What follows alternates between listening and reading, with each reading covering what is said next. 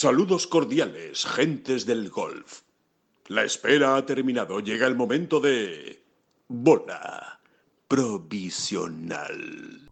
Buena semana en líneas generales para el golf español con esos terceros puestos de Adri Arnaus en Saudí, sobre todo el de Adri Arnaus en, Saudí, pero también esa tercera posición de Adriano Taegui en Ras Al Khaimah. Además, eh, en Pebble Beach ganó Tom Hoggy, estuvo a punto de ganar Jordan Spieth, eh, el que tantas y tanta gente tiene ganas de, ver ganar, y sobre todo allí, ¿no? En, Pebble Beach.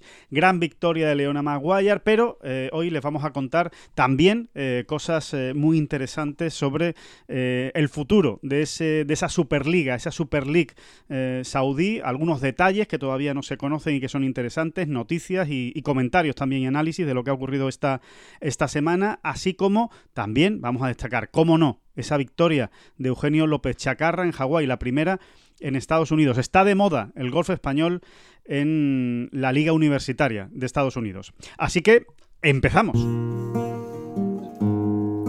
No son las flechas la culpa del indio, que no son las flechas la culpa del indio. Si hay viento, si llueve, no influye en el swing no importa si es marzo, noviembre o abril.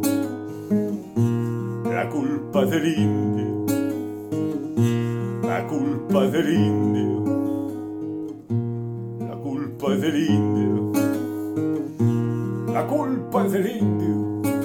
Hola, ¿qué tal? Muy buenas, saludos a todos y bienvenidos a esta bola provisional de lunes 7 de febrero. estamos, eh, bueno, pues eh, justo después de ese Saudí Internacional que tanto, tanto ruido ha causado, ¿no? Eh, más que el torneo, que también, cuidado con cómo finalizó ese torneo, ¿no? Espectacular el, desenlace, pero por todo lo que se ha oído, se ha dicho, se ha comentado, se ha filtrado, se ha desmentido esta semana de lo que va a ocurrir con ese gran proyecto de la Superliga, pero en líneas generales es una gran semana o una muy buena semana para el golf español. David Durán, muy buenas, ¿qué tal? ¿Cómo estás?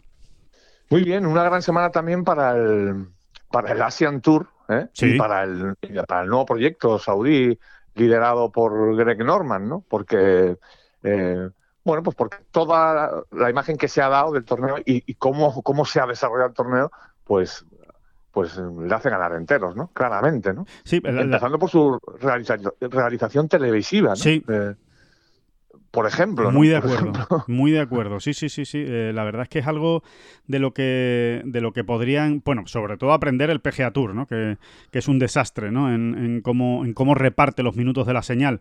Pero también incluso el European Tour, ¿no? Porque realmente es que hemos visto muchísimos golpes y además una, yo diría que hasta una realización casi vibrante, porque íbamos de golpe a golpe, sin, sin, sin prácticamente esperar nada, ¿no? Sí, sí, luego eso también te lo da lo, que esté ocurriendo en el campo, ¿no? Que igual la falla, etcétera, pero, pero, pero sí, sí, sí. Luego los efectos técnicos o los recursos técnicos yo creo que son muy importantes, ¿no? Y, y, en ese sentido, como tú decías, ¿no? Sobre todo en comparación con el PGA Tour, que es que se hace a veces pestilente la retransmisión, ¿no? Eh, eh, bueno, y, que te pierdes, y que te pierdes golpes importantes en el, en el PGA Tour. Cuando te quieres dar cuenta, eh, dices, bueno, y, esto y esto porque no lo he visto, ¿no? De un jugador que está peleando pues por meterse, si hace un y se mete en la pelea por ganar el torneo, ¿no? Y, sin embargo no lo ves, ¿no? Ese, ese pat o ese tiro a green, ¿no? Por ejemplo, ¿no? Ahí los bloques publicitarios y tal tienen muchísimo que decir. Obviamente, y las, las grandes cadenas norteamericanas en ese sentido van mucho más mejor provistas, ¿no? Más cargadas. Sí, pero aún así, ¿no? Aún así, el tiempo que, que, en efecto tienen, ¿no? Del, tiempo del que en efecto disponen, ¿no? Para, para darnos golf, pues muchas veces uno entiende que, que no está del todo bien exprimido, ¿no? Sí, sí, eh, totalmente, totalmente de acuerdo. De hecho, mira, ayer hay un ejemplo muy bueno de todo esto que estás comentando, David, que es el ejemplo de Bubba Watson seguramente en un torneo del PGA Tour, y te diría que hasta del European Tour, pero sobre todo del PGA Tour, ¿eh? a Bubba Watson igual no le vemos pegar un golpe hasta el hoyo 15 o el hoyo 14, eh, que, ya, que ya estaría eh, cerca. Y sin embargo, eh, ayer en la retransmisión de la Tour siguen a Bubba Watson desde prácticamente el hoyo 4, hoyo 5, que, arranca muy bien, arranca con, varios verdes y dicen, bueno, a este, a este hay que seguirlo, a ver, a ver cómo sigue, ¿no? A ver qué, qué es lo que va a hacer hoy, ¿no? Y, y la verdad es que vimos prácticamente todos sus golpes de un jugador que venía desde muy lejos. Sí, sí, absolutamente de acuerdo, absolutamente de acuerdo. Quizá Bubba Watson lo hubiesen recogido en el hoyo 10, a lo mejor, ¿no? A lo mejor. vamos, como, como muy pronto, ¿no? Sí. Eh, sí, sí, es, es, así. O sea, es, eh, eh, es, es, es, científico, vamos. ocurrió así, no es, no es una sensación, ¿no? Ni tenemos nosotros por qué echarle piropo a la realización del de Asian Tour, como, todo el mundo entenderá. que no tenemos ni idea de quién la hace, que a lo mejor lo hacen unos británicos ¿eh? o lo hacen unos americanos, no tenemos ni idea de quién hace la retransmisión del Asian Tour, pero, pero desde luego eh, fue muy buena y ayudó también, ¿no? Ayudó al espectáculo del torneo que, como dices, David, estoy, muy, estoy totalmente de acuerdo, ¿no? Yo creo que fue una jornada final muy bonita, fue una jornada final preciosa desde el punto de vista de la competición eh, y, que, no, que es que no le faltó un ingrediente ¿no? Eh, mm, muchas alternativas, gente que se podía meter, gente que no, que si Dustin Johnson, que si Tommy Fleetwood, eh, el ataque de Bubba Watson espectacular, eh, el campo, que ayudó también mucho, ese final ¿no? del, del Royal Greens Golf, ¿no? que que además hemos estado allí, ¿no? Dos años, David, y la verdad es que el final es muy bonito, el, del torneo, ¿no? Empezando por el hoyo 16, esos 16, 17 y 18, vamos, que, nos podemos incluso ir más atrás, hasta el hoyo 13, ¿no? Desde el hoyo 13, desde luego es un campo muy tenso y mucho más con el viento, ¿no? El viento evidentemente ayudó mucho ayer y, fue clave en que fuera tan espectacular la última jornada, pero es que realmente fue apasionante. Sí, y, de momento no hay noticias de que, de que de que los saudíes sean capaces de, provocar el viento. ¿eh? De, momento no. De, manera artificial. No, no es, no es, eso no, de eso no hay noticias de momento. Así que ayudó, ¿no? Ayudó. Efectivamente, también es, es un campo eh, absolutamente expuesto, ¿no? Eh, y diseñado, además, de acuerdo a, pues a, los vientos predominantes, como ocurre normalmente en todos los buenos diseños, y, aquí no iba a ser menos. Y efectivamente, ¿no? apareció el viento eh, toda la semana, ¿no? Pero sobre todo este domingo, quizá de una manera más violenta y, y bueno, fue un ingrediente decisivo también para la emoción y, y el desenlace. Sí, sí. Bueno, y, el, y el final. empezamos por la parte competitiva, David, si te parece, de la semana, y luego entramos en materia de, de, bueno, pues detalles, ¿no? Que nos han ido llegando en las últimas horas sobre cómo va ese proyecto, ¿no? De la Super League, eh, de qué jugadores han tocado, cómo andan las ofertas, eh, bueno, detalles que se pueden ir contando y una noticia, una noticia de última hora que todavía eh, yo creo que no se ha dado, o por lo menos yo no la he leído ni la he escuchado en ningún lado y que, y que aquí le vamos a, le vamos a contar sobre los planes ¿eh? de, la, de la Super League.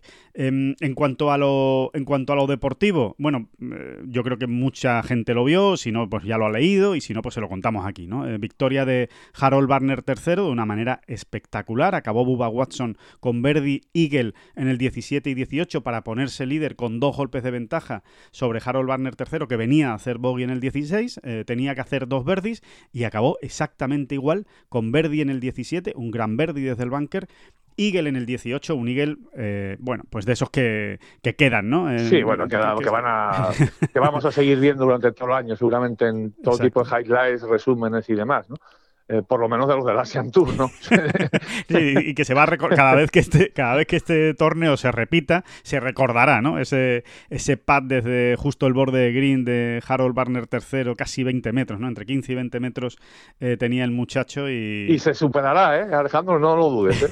cuando ves un golpe de este tipo, bueno, vamos a, dejarlo claro para, o a decirlo, a contarlo para quien no lo vio, ¿no? Sí. Eh, Harold III se plantó en el antegreen, o sea, en, la entrada del green, como quien dice, pues aquí estaba, 30 metros podían ser de la, del hoyo. Según, según su Cadi, su Cadi dice que eran 92 pies. Eh, ¿no? que más o menos vienen a ser como... Sí, sí, eso serían 28, 27 metros. Pues eso, eso, dice, eso decía su Cadi, pero Harold Warner III, por ejemplo, dice, bueno, yo creo que ni mi Cadi sabe la distancia que había realmente hacia la bandera, pero bueno, era fácil de medir, porque como estaba al principio de Green y la bandera pues eh, estaba en su posición, digamos, en la posición que le habían dado, en las posiciones que le dan a los Cadis y a los jugadores, pues evidentemente estaría esa medida. O sea que sí, damos por bueno los 30 metros, que es una barbaridad.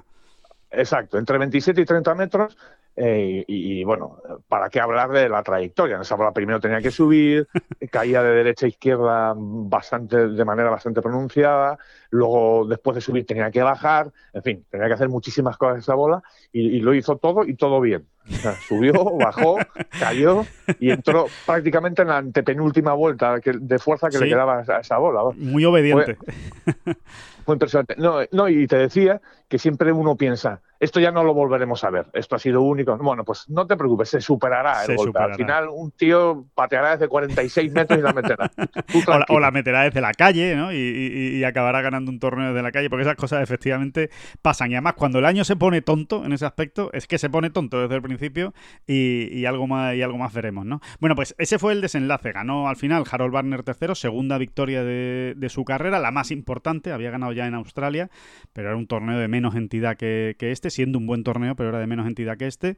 Em, gran triunfo, em, que lo celebró además por todo lo alto, también acompaña ¿eh? al espectáculo del torneo, pues lo, lo divertido y, lo feliz que se le vio a, Harold Barner III celebrando. Sí, y, en nuestro caso acompaña todavía más el hecho de que Adrián Arnauz estuviese en la pelea ahí hasta el hoyo, vamos, hasta el hoyo 70, como quien dice, ¿no? Él se quedó sin opciones en el hoyo 71, porque todavía él podía haber hecho eh, a ver, con, con ese final de Harold Barnett III no hubiese tenido ninguna opción, ¿no? Pero realmente él, hasta el hoyo 17 del domingo, tenía opciones, ¿no? Sí, sí, sí. Para al eh, menos igualar a, a, Buba, ¿no? El resultado que Buba había puesto ya, ¿no? Sí, además Así que... no era ninguna locura, vamos, que no era ninguna locura pensar que Arnaud podía acabar perfectamente Verdi y Eagle tal y como estaban las circunstancias de los dos hoyos, ¿eh? del 17 y del 18, y dada la pegada, por supuesto, de, de, de Arnaud. Así que em, no sé ¿qué, qué, valoración sacas de la semana de, de Adri, David. Otra, otra piedra, otra piedra construida, otro granito de arena en esa montaña que está formando de, yo creo que de, grandísimo jugador, ¿no? Eh, es verdad que le está faltando rematar, que, son ya muchas semanas en las que está para ganar, pero por otro lado, claro, eh, eh, estamos en el debate de siempre, ¿no? En el equilibrio, digamos, ¿no? En el análisis. Hay que darle muchísimo mérito por la cantidad de veces que está ahí, porque es que son muchas ya las que está ahí para, ganar hasta, hasta el domingo, y por otro lado, pues queda ese sabor de boca de decir, bueno, a ver si termina, ¿no? De derribar esa puerta, ¿no? Que, a, la que, a la que está llamando con tanta fuerza, ¿no? Sí, a mí hay un, para empezar, ¿no? Eh, hay, un aspecto que me encanta, ¿no? Así de entrada. Y es lo, contento, feliz y cómodo que se ha sentido en un torneo. Eh, en un torneo de, grandes hechuras, ¿eh? con grandísimos jugadores, con casi la mitad del top 50 mundial allí. eso, para empezar, me parece que ya es bueno. O sea, no, es alguien que, que, de entrada en la calle de prácticas el miércoles esté impresionado. ¿no? Parece una obviedad, pero no está mal, no, está mal recordarlo. No es ¿eh? ninguna tontería, sí, sí, sí. Y ya no hablamos del miércoles, ¿eh? sino que el jueves, el viernes, el sábado y el domingo. Saliendo el domingo en el partido estelar, con Dustin Johnson por detrás, Bubba Watson haciendo verdis, em, en fin. Em, de alguna manera, de alguna manera muy obvia quizá, pero nos, viene a confirmar que el, que el lugar de Adri está en el PGA Tour, ¿no? Sí. Eh, bueno, en el PGA Tour o donde sea, ¿eh? que ya veremos cómo acaba. si quieres cantamos otra vez hay, quien maneja mi barco, ¿quién? Pero... Por favor. Eso luego, cuando, cuando hablemos del Golf Saudí. Esta vez no lo vamos a perpetrar. Pero bueno, sí, sí, sí, es verdad, lo podemos introducir como, como, como, la sección, sintonía, como, la sección. sintonía de la sección Golf Saudí, ¿no? Exacto, lo vamos a hacer así luego. Eso es. Tú ve preparando, ve preparando el, el, el, cántico. Voy a, voy a aclararme la voz, sí, voy a aclararme la voz. Que no, que no, es fácil, ¿eh? Llegar a los tonos de Remedios Amaya. Eh. que mm, sí, sí, que, efectivamente, que, que decíamos no, bueno, eso, ¿no? Que sí, que si Adrián carne de top 50 mundial, guardaba todavía alguna duda, que no la guardaba, ¿eh? Acerca de, de dónde quiere él desarrollarse y crecer como jugador, eh, ya no la guarda, ¿no? Eh, que es el PGA Tour. Es un lugar natural, ¿no? Y ahí, eh, en un campo que además en un montón podríamos podríamos identificar como del estilo muy americano, ¿no? sí, sí. Realmente, ¿no? Eh, eso, que le viene, que le viene al pelo, que él en esa competición, que, estuvo, estuvo en su salsa y que es verdad que, tuvo unos segundos nueve muy desgraciados el domingo, eh, bastante también eh, erráticos, ¿no? Sí. porque el viento sopló para todos eh, a todo el mundo le causó enormes problemas, tremendos problemas, ¿no? Se vieron patinazos y, pequeños desastres por todos lados, ¿no? Y, pero, o sea, que te quiero decir que tampoco fue una cosa que tú digas, hay que ver a Adri cómo se desmoronó, ¿no? No, para nada, para nada. Realmente todo el mundo sufrió mucho y él, que, llegaba, bueno, que se había subido al Tider 8, el líder destacado, digamos, ¿no? Después de hacer un nivel impresionante en el 7, ¿no? Bueno, pues, pues no, no, no.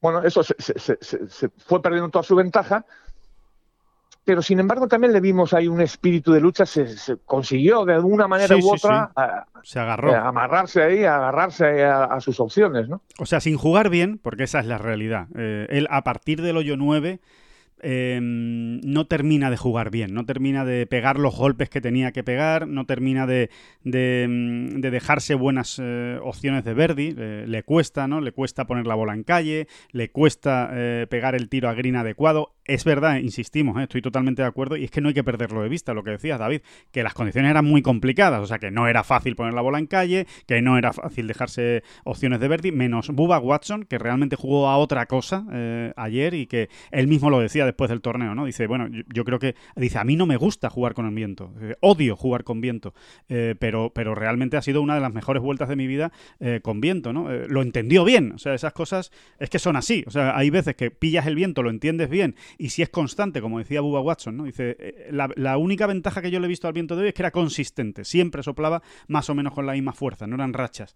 Entonces, claro, él consiguió entenderlo bien, pero en el caso de Adri es verdad que a partir del segundo tiro del hoyo 9, que lo falla, es, un fallo, eh, un fallo, eh, yo diría que quizá su fallo más grave eh, el domingo, ¿no? Ese segundo golpe del 9 junto con eh, el pad, evidentemente, es tan obvio que casi ni, merece la pena mencionarlo, ¿no? Pero junto con el pad, evidentemente, de par del, hoyo 10 que se le escapa, ¿no? Yo creo que son dos momentos ahí puntuales que le, que le cuestan mucho, porque a partir de ahí es verdad que las condiciones fueron muy difíciles para todos y él consiguió agarrarse bien y sacó buenos pares, hizo buenas recuperaciones, eh, sacó buenos bogies también cuando había que sacar bogies, ¿no? Y, y, Barner tercero, por ejemplo, hizo doble bogey en el hoyo 14, ¿no?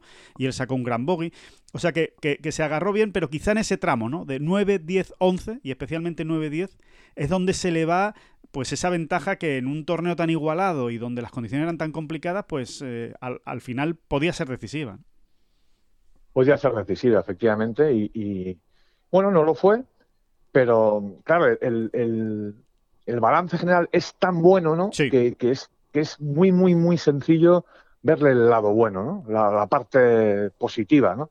Para empezar, eh, números contantes insolantes, ¿no? Porque se ha metido otra vez en el top 100 mundial. Siempre lo hemos dicho también, ¿no? Este es también su sitio natural, eh, por capacidades, ¿no?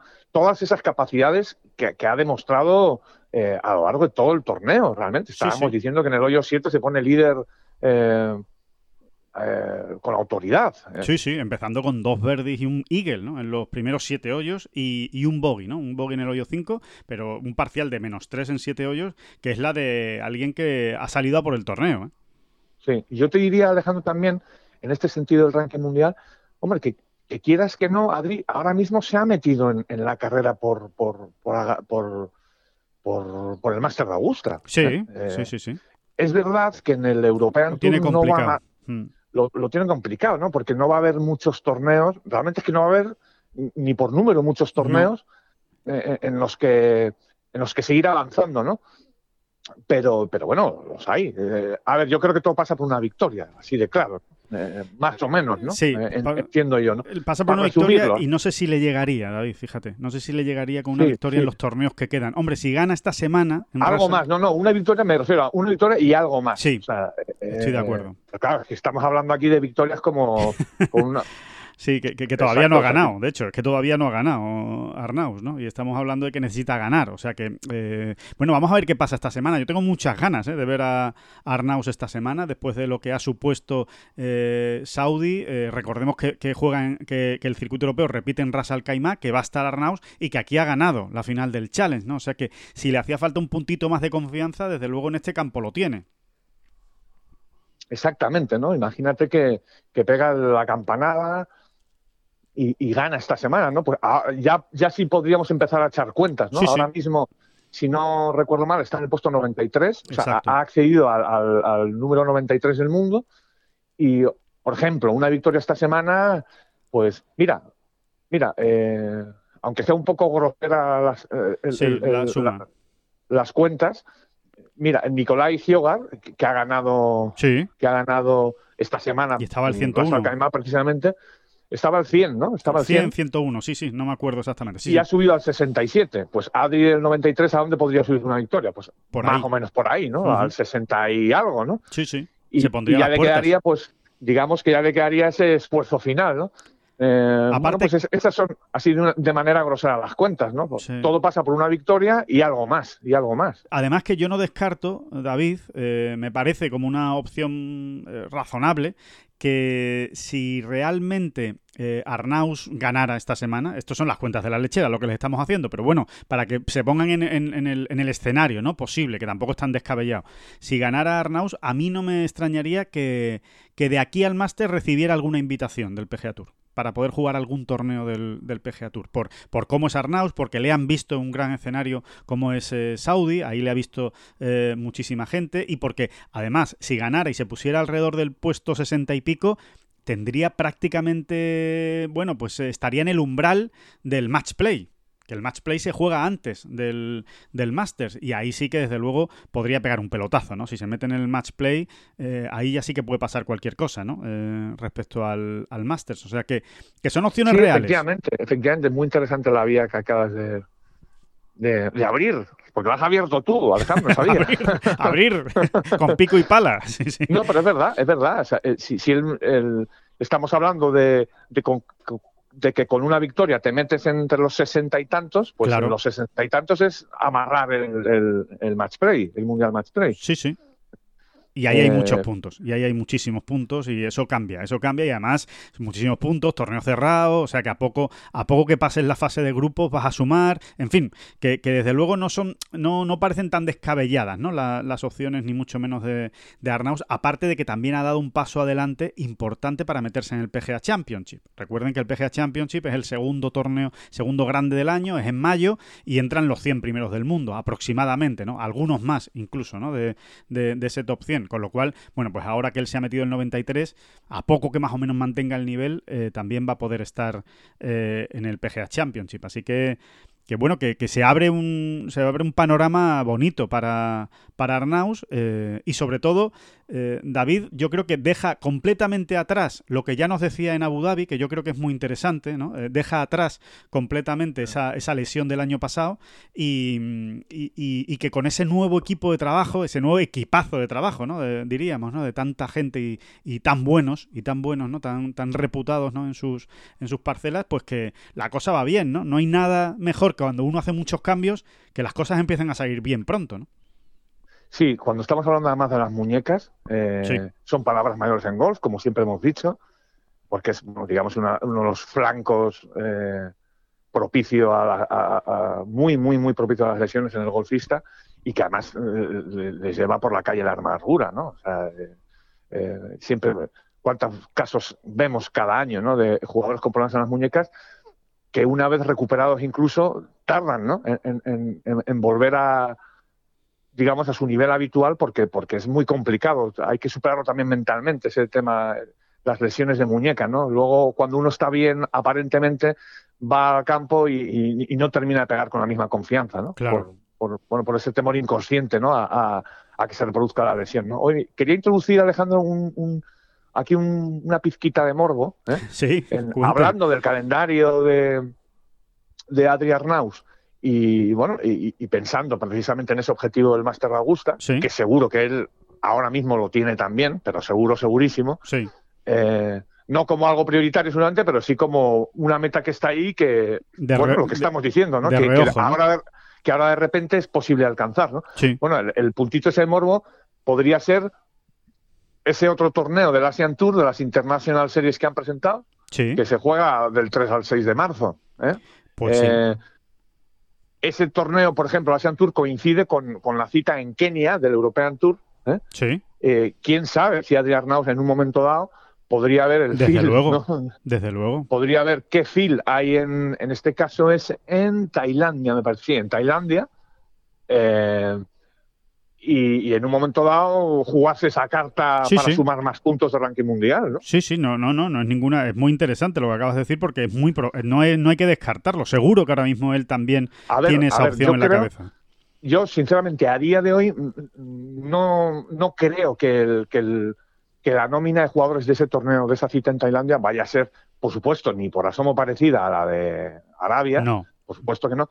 Pero no sé yo hasta qué punto eh, vamos a ver a grandes jugadores allí. A mí, me, ahora mismo, y también por, por la información que manejamos, mmm, no me da la sensación de que, de que se vayan a pegar grandes fijos en esa cita, pero, pero no lo sabemos, ¿eh? Con, con, con, con Sí, con, absoluta seguridad. Sí, sí, ¿no? sí. sí. Eh, a, a, ver, hay que coincide con el con Bay Hill.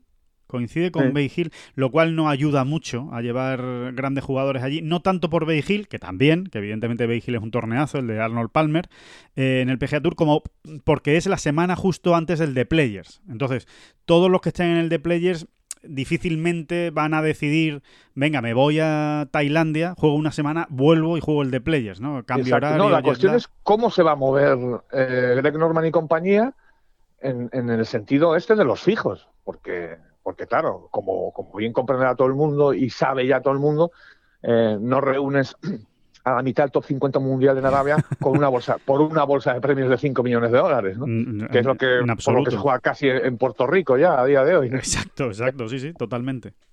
No, hay, hay unos fijos, obviamente, además que es que Norman no lo, no, o sea, no sí, lo oculta no. en ningún momento. Uh -huh. se mueven a base de esos impulsos, graciosos impulsos eh, del, del, Bill Parné, ¿eh? Uh -huh. pero, pero, pero que es así. No, efectivamente coincide con Bay Hill, pero siempre habrá alguna coletilla de jugadores con cierto nombre y cierto peso en el top 100 mundial, por ejemplo, que a lo mejor no entran en Hill. Sí. Y, y sobre todo hay que pensar, mirar al, al, al en este caso al European Tour. A Kenia, sí, sí, sí. Uh -huh. a, a, qué estrellas o jugadores de renombre sí, sí. y más, más, o bien, más o menos bien colocados, que por supuesto no tienen tarjeta de Tour y no van a jugar en Hill, pueden llevarse a Tailandia, ¿no? Sí, sí, totalmente. Estoy hablando del, del, del pues, a ver, por poner un nombre, que siempre acudimos a él, pobrecillo. Eh, un Bisberger de la vida. ¿eh? Sí, es un buen ejemplo, es un buen ejemplo. Sí, sí, sí. ¿Sabes? Bisberger de la vida, que, que normalmente no va a tener acceso a Hill. Bueno, pues, pues a Kenia tampoco va a ir Bisberger seguramente, ¿no? ¿no? Seguro que no. Digo, para, para, para entendernos, ¿no? De, de, qué tipo de perfil de jugadores sí, estamos hablando. Sí, sí, jugadores que normalmente no van a estar en Kenia nunca, pero que tampoco tienen entrada en Hill. Entonces dices, bueno, yo te doy un fijo, ¿te vienes para Tailandia? Claro. Evidentemente Bisberger no te va a costar lo que te cuesta Dustin Johnson. Claro, ¿no? lógicamente. Sí, o, o mira, un, un, jugador que está de moda, que ha ganado esta semana, Nicolai Giogar. Por ejemplo. Por ejemplo, los hermanos Giogar. Pues sí. en un momento dado no pueden estar allí con un fijo tracatra, tracatra. Claro. Y, y, y, bueno, al final vas sumando este tipo de jugadores, top 100 mundial. Sí. Y, y te, puedes salir, te puedes apañar un torneo. Eh, desde luego. Eh, más que potente que la Kenia. Más potente que Kenia. Que la Kenia, ¿eh? muy, sí, muy ha salido la Kenia. Que la Kenia. en la Kenia hace frío. Sí, sí, efectivamente. Mucho, mucho más potente que Kenia. Claro, entonces, bueno, pues puede ser una salida para jugadores tipo Arnaus, que en un momento dicen, bueno, me, la, me juego esa carta. Sí, sí para intentar sumar más puntos, ¿no? Sí, sí, es muy, la verdad es que es, eh, es un escenario bastante posible, eh, así de claro, que, que, que, pueda, que pueda darse y que podamos ver a, Arnaus allí. Hay que tener en cuenta además que Arnaus, eh, desde luego, por lo menos hasta este año, eh, creo que acababa este año, ¿eh? el, el, acuerdo también está patrocinado por Golf Saudí. O sea que no tendría ningún problema ¿no? para, para, jugar en Tailandia si él quisiera. Así que, eh, bueno, vamos, vamos a ver, porque va a ser bonita también, ¿no? Esa, esa carrera final de, de Adri por, por meterse, ¿no? ¿Por qué no? En el Máster de Augusta. Pues un, un Thomas Pieters, no sé si Pieters hasta qué punto, sinceramente, no, no sé ahora mismo qué, o sea, cómo está ahora mismo él en, en, cuestión Tour. de derechos en el PGA Tour, ¿no? Yo diría que no tiene tarjeta del PGA Tour. Yo no... diría que tampoco, uh -huh. ¿no? Pues un Lee Westwood, mismamente, ¿sabes? Sí. Aunque Lee Westwood... Lee Westwood no sé sí, si tiene. Jugar... Lee Westwood sí, sí, tiene tarjeta del PGA Tour. Sí, sí, sí. Lee Westwood sí la tiene por, bueno, por, el, por, por la temporada que hizo el año pasado, básicamente. Sí, sí. Pero... Bueno, jugadores de este estilo, ¿no? Sí. Eh... Sí, sí, vamos, vamos a ver qué, vamos a ver qué ocurre porque va a ser interesante ese primer torneo. Es el primer torneo, ¿verdad, David? De las International Series, ¿no? De estas sí, sí, sí, sí, series nuevas. Bueno, pues eh, vamos a ver. En cualquier caso, que, que, otra gran semana de Arnaus. Eh, ayer teníamos la oportunidad, nada, de intercambiarnos un, mensaje con, con, Arnaus al acabar el torneo y estaba muy contento, estaba realmente contento. Decía que, se llevaba muchas cosas positivas de, esta semana, que, ha dado varios pasos hacia adelante y que, y que bueno, y que, y que a ver, a ver qué ocurre ¿no? esta, esta semana con Ras Al Khaimah en un, en un campo que le gusta mucho. Otro detalle, David, que yo quería comentar. Por, cierto, por cierto, Rafa Cabrera de ello es otro de los que jugó en Arabia y, ahora también eh, va a estar en, este segunda, en esta segunda cita en Ras Al Khaimah. Ajá, pues eh, buena, buen, arsenal de la Armada ¿eh? para, la segunda cita de, de Ras Al. Te decía que eh, no sé si a ti te. Bueno, si, si, te quedaste tú con la misma sensación, pero yo desde luego tengo que comentarlo porque después de seguir pues durante muchas horas ¿no? la, la retransmisión en la que evidentemente estuvo en muchas horas Adri Arnaus, porque ha estado toda la semana arriba, entonces se le ha podido ver mucho. Me ha gustado mucho la pareja que forma con Sukadi, con Xavi Gorospe. Me ha gustado mucho la manera de desenvolverse de Xavi Gorospe en el, en el campo. Y lo digo porque, eh, o sea, y destaco especialmente Xavi Gorospe porque no es un Cadi profesional, porque es muy joven, porque empezó, como quien dice, el año pasado precisamente con Arnaus a mitad de temporada y, y al fin y al cabo es un jugador profesional. O sea, que no es un jugador que, que, haya, que haya pasado por el Challenge haciendo de Cadi o que haya pasado por el Alps o que, tenga grandes experiencias. Como Cádiz y sin embargo a mí me ha gustado mucho cómo se ha desenvuelto en el campo en una situación complicada, se le veía muy tranquilo, transmitía mucha seguridad a Arnaus, no es fácil ¿eh? cuando, cuando no tienes esa experiencia, ¿no? Cuando no te has visto también ahí y para... Cuando, y, cuando, y cuando soplas el viento, ¿no? Exacto. Exacto, ¿no? Y cuando sopla es, que es terrible, ¿no? Que es terrible eh, porque, porque de repente eh, ante un mismo golpe te encuentras con varias opciones para manejar precisamente ese viento, ¿no? O, para tratar de manejarlo, ¿no? Sí y de... o de buscar la mejor manera de manejarlo, ¿no? Eso es. Y sí, sí, sí, sí, estoy, estoy muy, muy de acuerdo, ¿no? Realmente nunca es fácil subirse a un tren en marcha como hizo él, ¿no? Pues, eh, entrar a formar parte del equipo de un jugador como Adrián Naus a mitad de una temporada y demás. Pero bueno, eh, ellos primero saben mucho golf porque, porque como bien has dicho, él es jugador de golf. Eh, Además, y luego vas, aprendiendo, vas, aprendiendo sobre, vas aprendiendo sobre la marcha, ¿no? eh, y, y bueno, y lo que nos comentaba Adri también en esta gira del desierto, en la que hemos estado con ellos, pues que, se lo pasa muy bien con él, que hay una... que han, que han... Eso también es muy importante para un jugador, ¿no? Al final, ¿no? Lo, que ocurre... Fuera del campo, ¿no? Lo bien que te comunicas dentro del campo, que evidentemente hay una gran sintonía, y que luego pues también te lo pases bien con él y y, en fin, que, que, haya esa sintonía, básicamente. Bueno, pues que ahí está, eh, por llamarlo de alguna manera. ¿no? Otro Cádiz español, ¿no? Otro Cádiz español abriéndose paso ahí. Otro Cádiz español y, ojo, otro Cádiz vasco.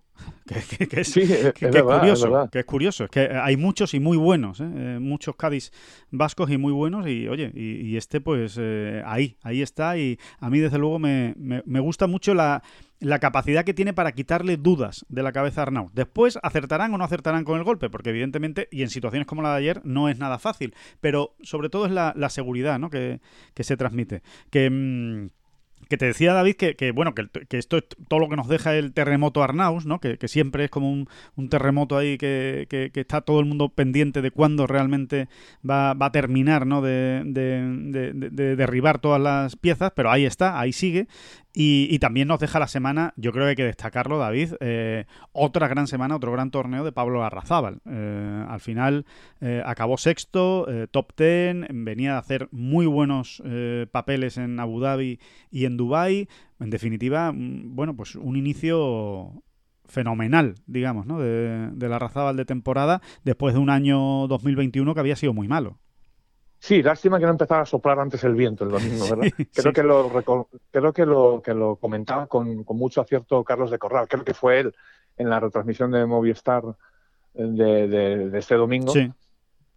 Eso, ¿no? Es este, este, esta situación precisamente, ¿no? Que quizás si el viento hubiese aparecido antes, porque es verdad que empezó a soplar, digamos, en la segunda mitad eh, de la jornada, o en la segunda mitad, mejor dicho, de la vuelta de los últimos partidos, ¿no? Eso es. Ahí empezó a soplar más fuerte, ya venía soplando, ¿eh? ya venía soplando antes.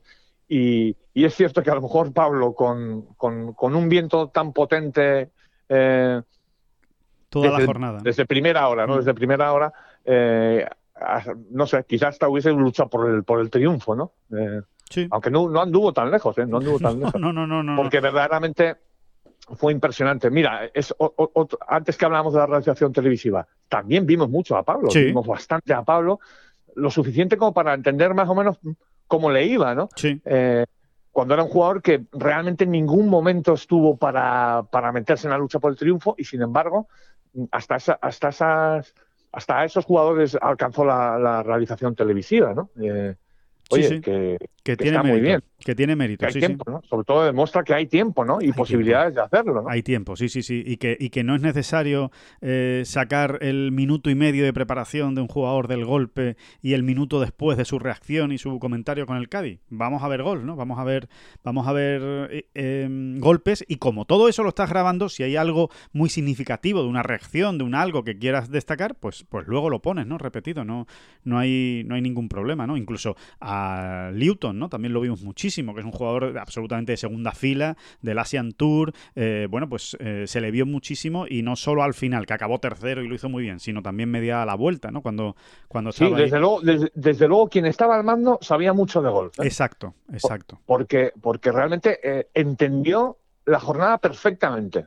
Ese, quien estuviese al mando se dio cuenta de que con el viento que estaba soplando, las condiciones y cómo estaban las cosas, realmente digamos que la, o sea, el abanico de candidatos, si no a ganar, sí desde luego a quedar muy arriba, era muy, muy amplio, ¿no? Porque vimos golpes de Casey, vimos, eh, vimos a mucha gente, vimos a mucha gente, ¿no? Y, lo entendió rápidamente. O sea, no se olvidó de Cameron Smith cuando, cuando metió la pata, o sea, cuando tuvo algún accidente, sino que lo mantuvo porque, porque, porque quien estaba armando se daba cuenta de que un par de buenas acciones, coincidiendo con dos tropiezos por aquí y por allá, lo ponían otra vez en el, en el disparador. Bueno, y el propio Watson, ¿no? que hace un doble bogey en el hoyo 11. Y vemos todo el hoyo 12. Y vimos todo el hoyo 12 de Bubba Watson. Todo. La salida, el segundo golpe, el pad de Verdi. Exactamente, ¿no? Eh, es que estuvo muy bien. O sea, realmente él iba dos pasos por delante, ¿no? Exacto. Y no dos pasos por detrás como suele ocurrir muchas veces. Lo entendió, lo entendió realmente bien, ¿no? O sea que, que, mm, que bueno, que, que, desde luego Greg Norman debe estar contento con lo que, con lo que se ha visto en e, e, esta semana, ¿no? En el, en el Saudi International, eh, desde luego es un, es un, es un respaldo ¿no? al, al, proyecto. Bueno, eh, realmente es, un poco azar, ¿no? Pero, pero evidentemente, oye, ha salido en todos lados, ¿no? Ese, ese pad de Harold Barner III y lo emocionante que estuvo la semana, con Dustin Johnson arriba, con Tommy Fleetwood eh, arriba, Cameron Smith, o sea, jugadores de, de, muchísimo peso, ¿no? El mismo Bubba Watson, en definitiva, y, y, pilares, entre comillas, pilares que, que, tienen que ser de ese, de ese nuevo proyecto, ¿no? del del, saudí, ¿no? Repasamos, repasamos el resto de, torneos y nos metemos en, materia ya con, el tema saudí. Ve preparando, ve preparando la, canción, eh, la sintonía de entrada. Em, eh, Ras, Al Khaimah, eh, Victoria. Bueno, aquí hay un nombre propio por encima de todos, evidentemente, ¿no? Que es el de Nicolai Hyogar. Y casi, si, si nos quedamos solo con una parte, con Hyogar, ¿no? Con los Hyogar, con los gemelos daneses, en este caso con Nicolai, porque madre mía este jugador. Alejandro, una curiosidad antes de nada. ¿Te acuerdas del compañero periodista danés, ¿no? Que Muchas veces eh, hay, un par de ellos, ¿no? Que, siempre les vemos siguiendo los torneos. Que son de una radio danesa, ¿no? Son de, una radio danesa, ¿no? Que hacen un trabajo muy curioso y muy, muy completito, ¿no? Realmente es, curioso verlos trabajar. ¿eh? Sí. Bueno, pues uno de ellos, concretamente el que estaba en, el Dubai Desert Classic, eh, charlando un día, Em, le, pedí que me, que me, pronunciase exactamente en danés el, apellido de los hermanos que nosotros llamamos Hyogar. Claro. Sí, sí, nosotros le decimos Hyogar, que, es, que en el fondo es como una eh, inglesización, si eso existiera, ¿no? Anglis, pues, como se diga. Sí, sí, como lo pronuncian los ingleses, ¿no? Una pronunciación... Eh, eh, sí, muy británica, anglosajona, eso es, anglosajona, que no me salía, exacto. Eh, bueno, pues eh, te vas a creer que se me ha olvidado. Estaba muy emocionado porque digo, a ver, a ver cómo, a ver cómo es. más, o menos te voy a dar, voy a dar el sonido, te voy a dar el sonido. Sí. Pero, pero me acuerdo que cuando me lo dijo, me, sorprendió un, poco, me sorprendió un poco. Eh, él, a su vez, se rió porque dijo, sí, sí, sí, no es la primera vez que me pasa. Eh, me han preguntado periodistas británicos, en fin, de, todo tipo. Claro. Eh, y, realmente se sorprenden de ver cómo se sorprende, uy, perdón, cómo, cómo se pronuncia en, danés. Eh, más o menos era algo así como Hyogo, Hyogo, Hyogo, Hyogo. Hyogo. Sí, sí, sí. ¿Ah? Nicolai Hyogo. Eh, pues suena más bonito, ¿eh? Hyogo. Hyogo. Eh, es curioso, ¿verdad? Sí, sí, es curioso, es curioso, sí, sí, sí, sí. O sea, que la doble A esa es casi como una O, por lo menos en este caso. Es como, una, es, como una O así, o A, pero más O, ¿eh? Porque es que además estuve muy pesado diciendo, pero yo, sí, sí, y él, me preguntaba que sí, que sí, que no te extrañes, que... Eh, muy gracioso, realmente muy gracioso, porque además él sabía un poquito español, sabía mucho inglés, y entonces entendía las dudas del español o del inglés, ¿no? Claro. Eh, y entendía cómo se pronuncian las, las os o, las diferentes vocales en inglés o en español. No sé si me estoy explicando, ¿no? Sí, sí, sí. Entonces él decía, sí, sí, sí, sí, como el sonido de la, o. de la O en español. Y, me decía una O en español en una palabra, ¿entiendes? Sí, sí, sí, sí.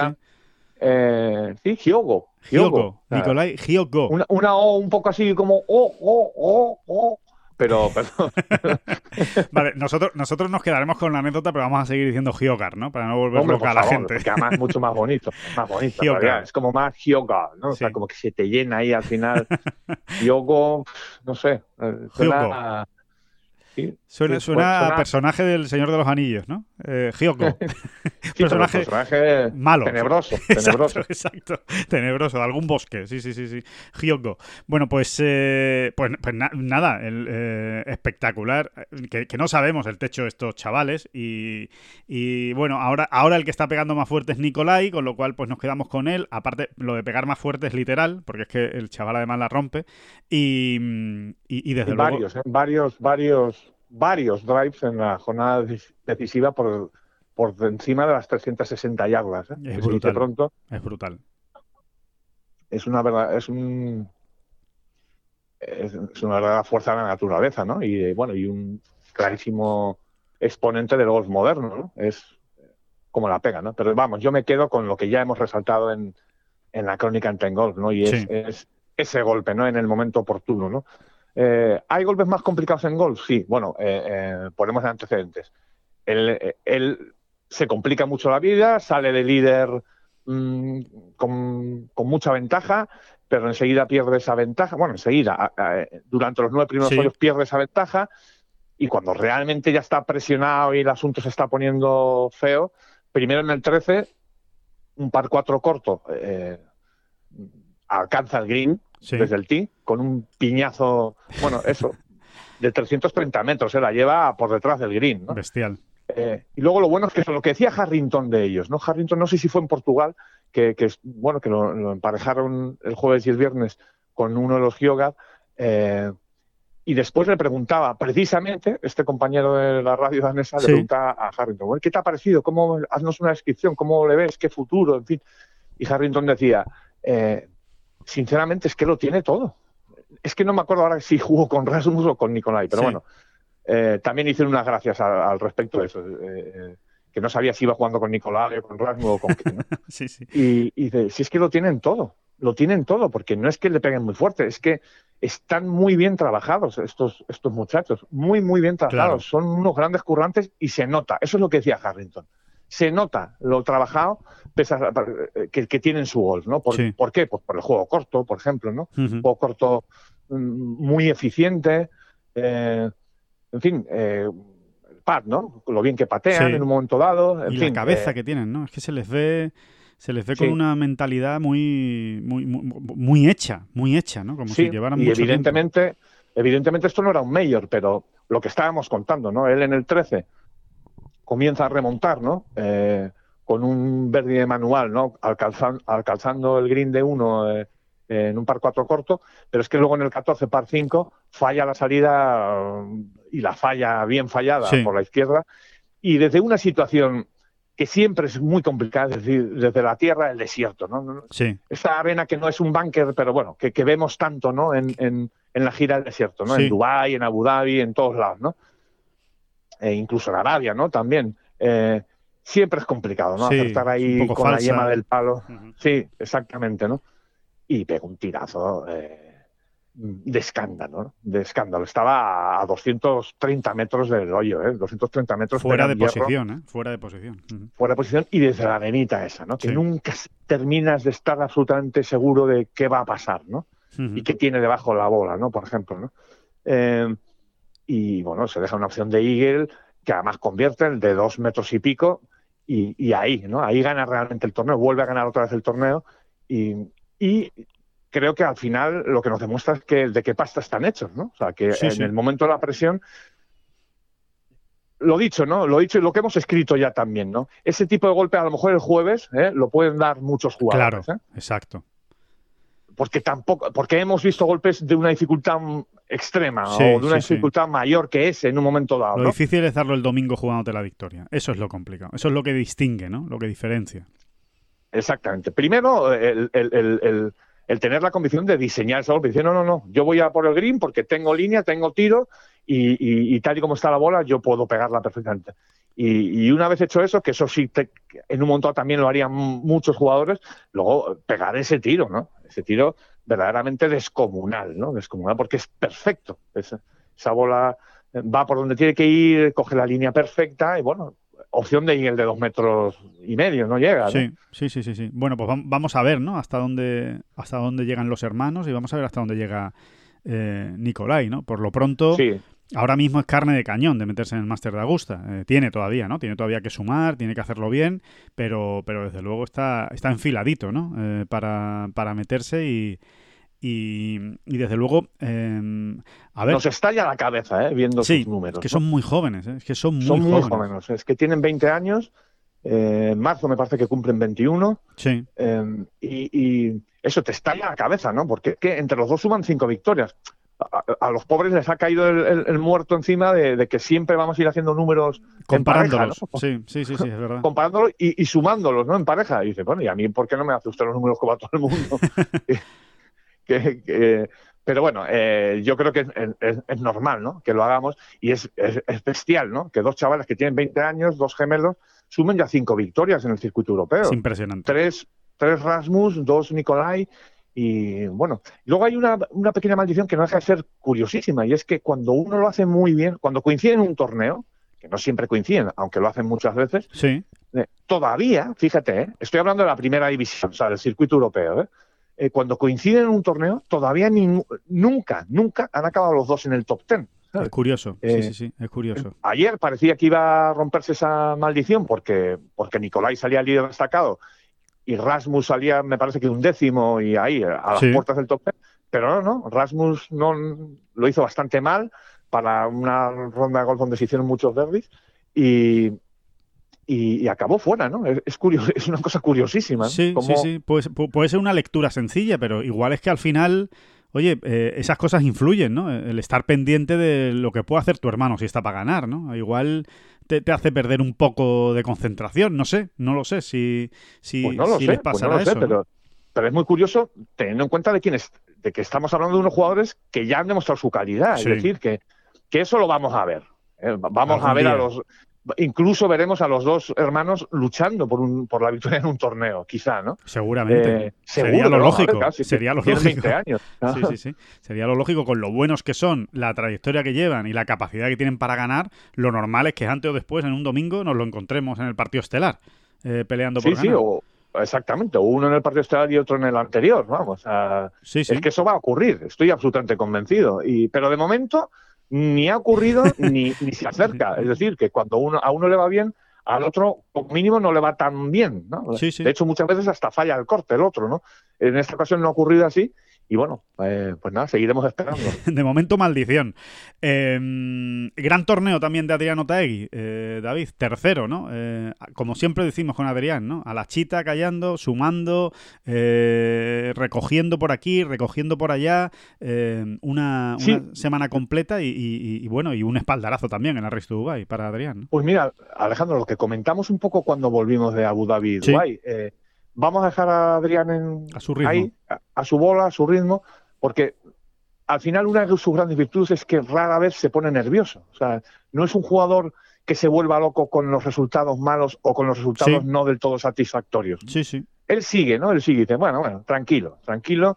Eh, él tiene una capacidad también de, de encontrarle la parte buena a todo lo que ha ocurrido, por ejemplo, en una vuelta, en una ronda de competición. Sí y, no se pone nervioso, que al final es muy importante. ¿no? Tiene una mirada a largo plazo, ¿verdad? Tiene una, una gran mirada a medio largo plazo. Sí, no se vuelve loco. Es decir, eh, uy, pues parece que estoy fallando todos los pads por la derecha, o parece que es que no. Bueno, no va buscando soluciones mm, o, parches que muchas veces no hacen más que complicar luego, ¿no?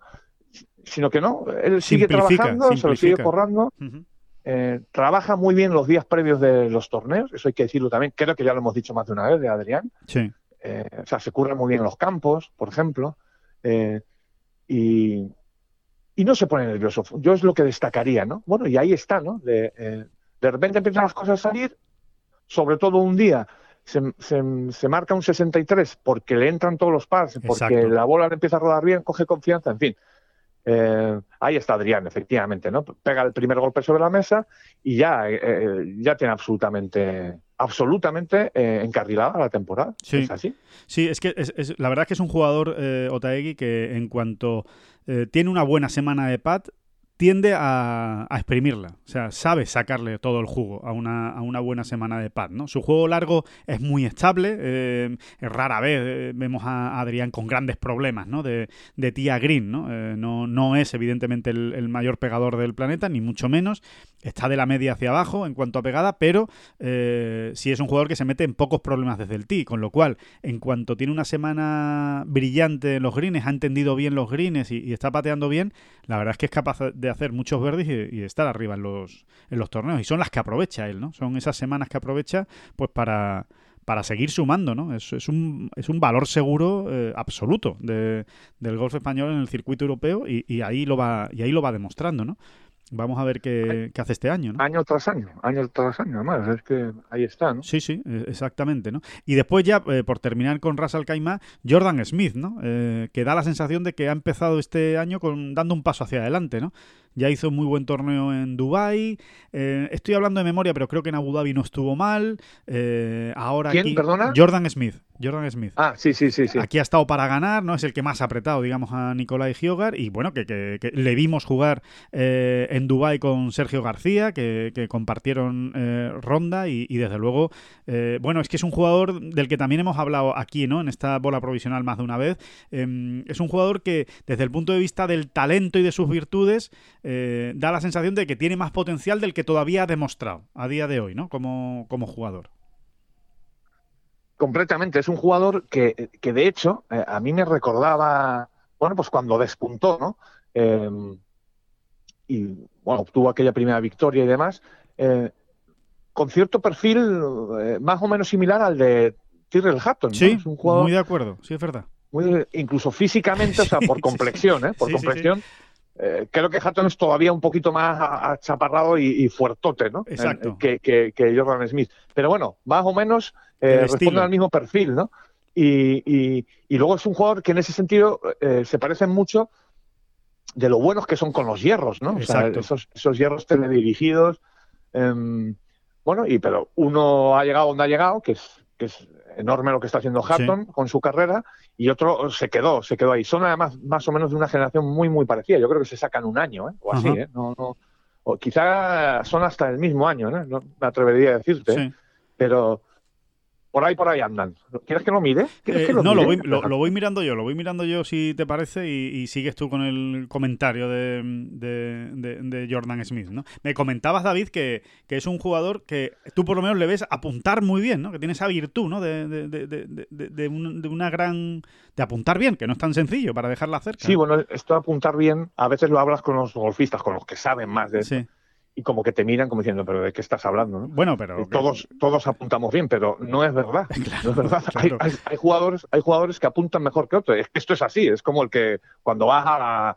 Eh, eh, hay gente que te, en fin, no me voy a liar. Hay gente que tiene mejor puntería que otra. Claro, claro, más ojo, más. Sí, sí, es así. tiene más misterio. Eh, mira... y, luego, es verdad, es verdad que en el golf entran luego otros factores. No es solo apuntar, ¿no? Sino que hay que eh, ver dónde tiene que picar la bola, si hay viento o no hay viento, cómo va a recibir ese green, si tiene que picar en pendiente, cuesta abajo, cuesta arriba, pero eh, nos entendemos. Hay jugadores que apuntan mejor que otros, es que lo, tengo clarísimo. Sí, sí, sí. Igual, igual que hay personas que tienen más ojo y, mejor memoria para, las edades y otros que son un auténtico desastre. Y desde luego tú eres de los que tiene ojo.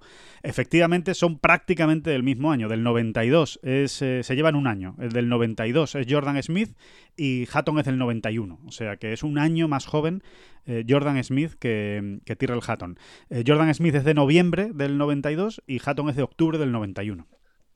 Sí, bueno, en su día, como cuando Hatton irrumpió. De la misma generación, vamos. Sí. Eh, como una centella, ¿no? En, el, en el, golf de élite, ¿no? Que, Hatton enseguida empezó a ganar y a hacer grandes resultados uno detrás de otro. Pues de Jordan Smith en un momento. no, decía que como de Hatton enseguida le, fuimos colgando la etiqueta esa de este tipo es hombre rider en un momento sí, de killer. Y yo recuerdo, recuerdo, de, de momento de, de, manera equivocada, está clarísimo, de colgarle la misma etiqueta a Jordan Smith y decir, oye, cuidado con este, que es que este tío. Eh, es que empezó muy fuerte, ¿no? Es que empezó muy fuerte, sí, sí, sí. Es que empezó muy fuerte eh, Jordan Smith. y... vino, vino además muy rápido, ¿no? O sea, ganó. ¿Te acuerdas que ganó aquel uno de los circuitos satélites? ¿Cuál es el? sí, el Europro Tour. El, el Europro Tour. El Europro Tour es el británico, el británico. Ese, es el que ganó, que, tenía la final aquí en Almería, ¿no? Exactamente, ese, ese, ese mismo. Ese mismo fue el que, el que ganó, además ganó como eh, ganando no sé si tres o cuatro torneos ese año, sí. Exactamente. Y luego, pues me parece que a través del Challenge también, vamos, le costó nada y menos, ¿no? Nada, nada, eh, nada. Llegó muy rápido. Un año, vamos, un año. Sí, ganó dos torneos en el Challenge, de hecho. Eh, ganó dos torneos en 2016 en el Challenge y en 2017 ya estaba en European Tour y ganó. En su primer año en European Tour ganó el Porsche European Open en el desempate a Alexander Levy. O sea que efectivamente llevaba una carrera vertiginosa. O sea, en, 2017 ya era ganador del European Tour. Exacto, ¿no? Pues mm, bueno, llevaba esa carrera, ¿no?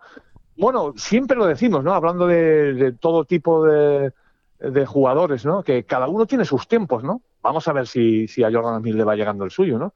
Y yo siempre miro estas cosas en clave, Ryder, ¿no? No lo puedo evitar. Claro. Eh, y todo lo que sea tener a, jugadores, bueno, todavía tiene 29 años, ¿no?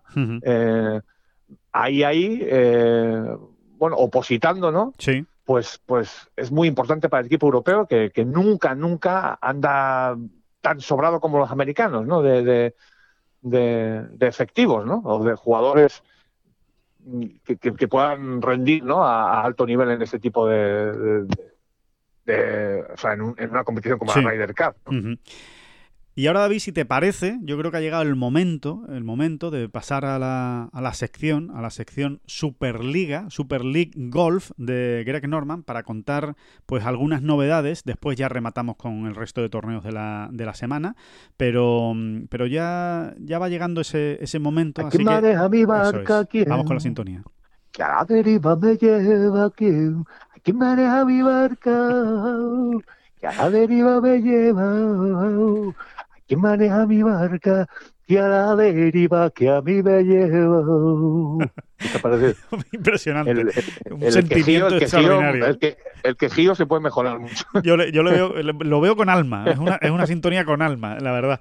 Que, que bueno, ¿qué, qué, podemos contar de la Superliga de Golf que ya no se sepa? O que, o que todavía, perdón, no, no se sepa o no se haya dicho. Bueno, eh, la principal novedad, la noticia que, que podemos eh, adelantar. por, cierto, por cierto, antes de nada, Alejandro, que esta canción en Eurovisión acabó en última posición. Injustamente. Yo no he visto una mayor injusticia justicia en, la historia de la, de la televisión y de los concursos mm, musicales, o como se le llame a Eurovisión. totalmente, totalmente de acuerdo.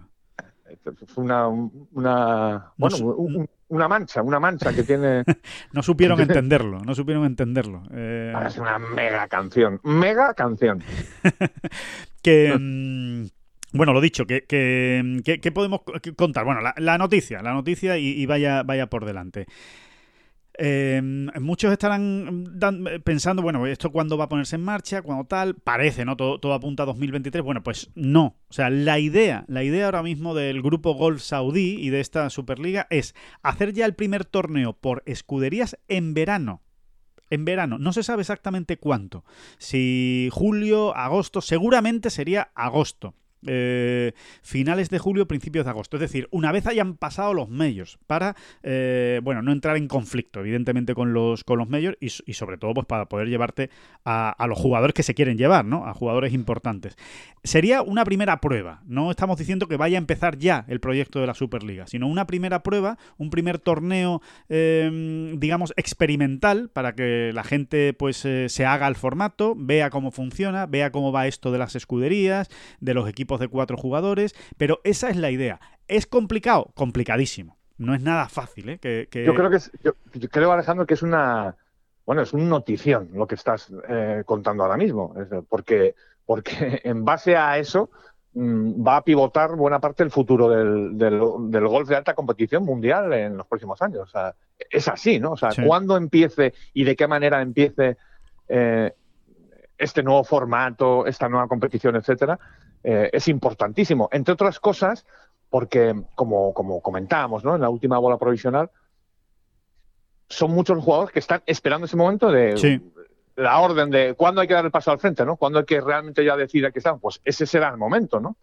Eh, y, yo matizaría también, o sea, bueno, ya lo has hecho tú, ¿no? No, hay absoluta seguridad de que eso vaya a ocurrir, pero el hecho de que estén en sus planes, ¿eh? la acción de, arrancar en verano eh, ya dice muchas cosas. ¿no? es que te está dando información a raudales en realidad. Bueno, lo, que, lo que dice David efectivamente es que van muy en serio. O sea, que, esto va para adelante, que, no, que no es ninguna broma, que esto no es una tentativa, que no es vamos a ver qué podemos montar. No, no, están ya en fase de ejecución de la, de la idea.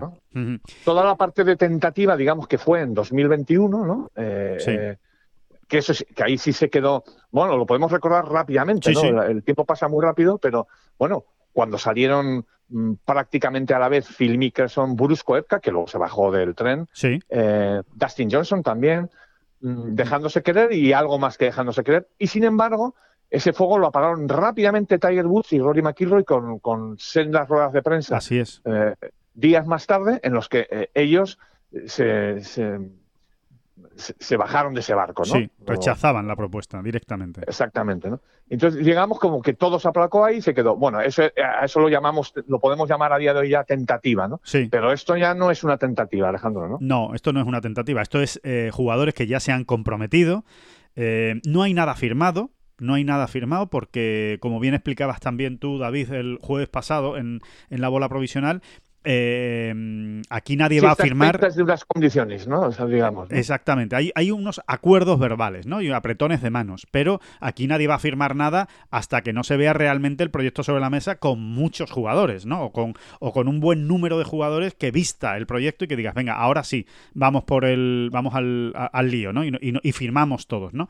Pero sí que hay acuerdos. Entonces, eh, la idea ahora mismo de Greg Norman y de Gol Saudi es Vamos a hacer el primer torneo, que el mundo lo vea, que vea realmente de qué va esto de las escuderías y estamos convencidos que con nuestra capacidad de organización, con los jugadores que vamos a traer, con la realización televisiva, con la modernización que quieren traer, que quieren llevar a cabo en cuanto a las plataformas eh, para poder ver eh, estos eh, torneos. En definitiva, que una vez se vea el primer torneo, van a ser otros muchos jugadores los que digan, oye, pues esto no está nada mal están convencidos de ello, de que cuando lo vean otros jugadores que ahora mismo son reticentes o no están convencidos, les va a gustar la idea. Entonces, por eso quieren cuanto antes sacar ese primer torneo y confían, esperan, eh, desean que sea en verano, en agosto, fundamentalmente, cuando quieren hacerlo. Eh, insistimos, eh, hay muchas complicaciones para que realmente en agosto pueda haber un primer torneo de, esta, Superliga, ¿no? Este, este primer ensayo con picadores, ¿no? Por decirlo de alguna manera, ¿no? O esta primera corrida con picadores. ¿Por qué? Pues porque hay que arreglar muchas cosas, ¿no? Hay que, hay que arreglar el asunto del PGA Tour, a ver cómo quedan los jugadores con el PGA Tour, hasta dónde llega realmente la postura del circuito americano, eh, hay que arreglar las cosas con el eh, European Tour, eh, hay que ver realmente a qué hasta qué punto implica estos contratos eh, que están acordando los jugadores, ¿no? Eh, por ejemplo, lo comentábamos, ¿no? lo comentábamos, ¿no? Esa oferta, ese ofertón que hay sobre la mesa de Bryson de Chambó de más de 130 millones de dólares es por varios años, obviamente, ¿no? Eso lo tenemos. Exactamente. En ese, en ese sentido hay que hacer un. Sí. O, yo debería hacer una pequeña fe de ratas, eh, Alejandro. Y yo, y yo, sí, sí, sí, los dos. Porque nos, referíamos a, a esa cantidad, acuérdate, hablando de Jan Poulter, sí. Y asignándole esas cantidades a un solo año, ¿no? Eh, bueno, pues eh, error, error. Error, Son, eh, Error, de edición, error de edición. sí, sí, sí, sí.